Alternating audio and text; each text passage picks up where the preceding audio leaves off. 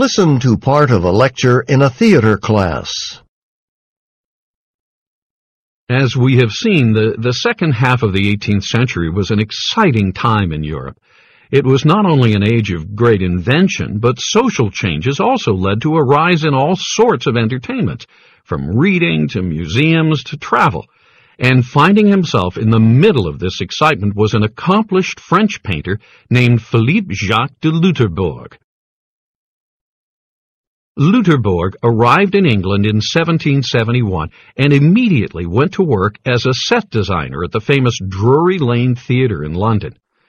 From his first shows, Loutherbourg showed a knack for imagination in stage design, all in the interest of creating illusions that allowed the audience to suspend disbelief completely.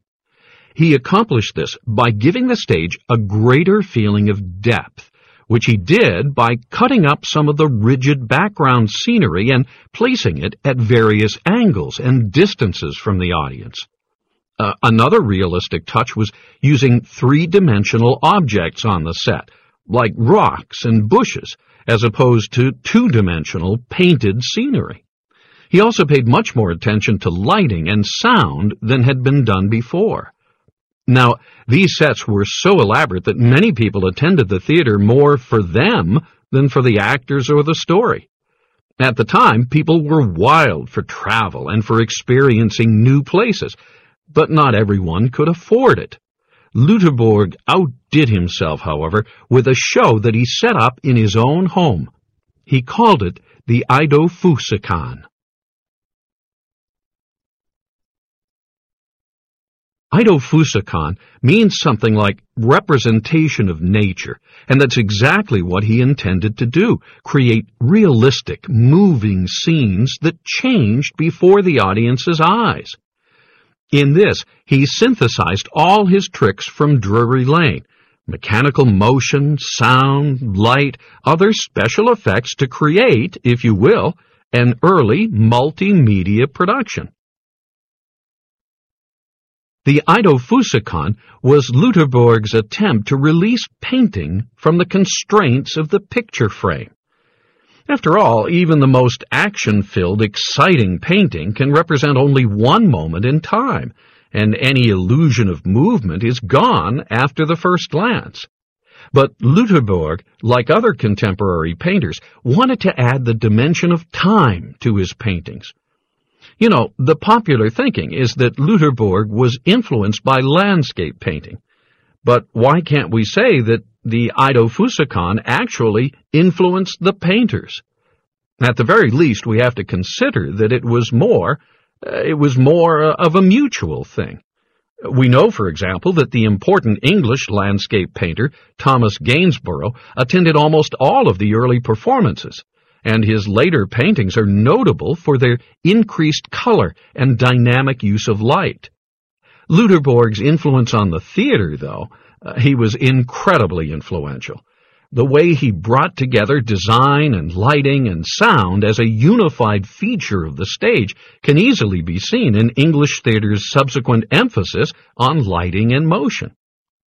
Now, the Eidophusikon stage was actually a box, a few meters wide, a couple meters tall, and a couple meters deep. That is, the action took place within this box. This was much smaller, of course, than the usual stage, but it also allowed Loutherbourg to concentrate the lighting to better effect. Also, the audience was in the dark, which wouldn't be a common feature of the theater until a hundred years later. The show consisted of a series of scenes. For example, a view of London from sunrise that changes as the day moves on.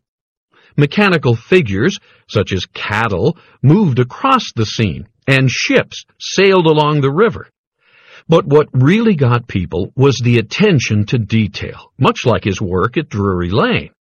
So, for example, he painted very realistic ships and varied their size depending on their distance from the audience.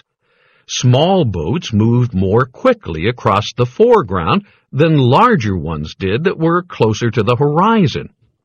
Other effects, like waves, were also very convincing. They reflected sunlight or moonlight depending on the time of day or night.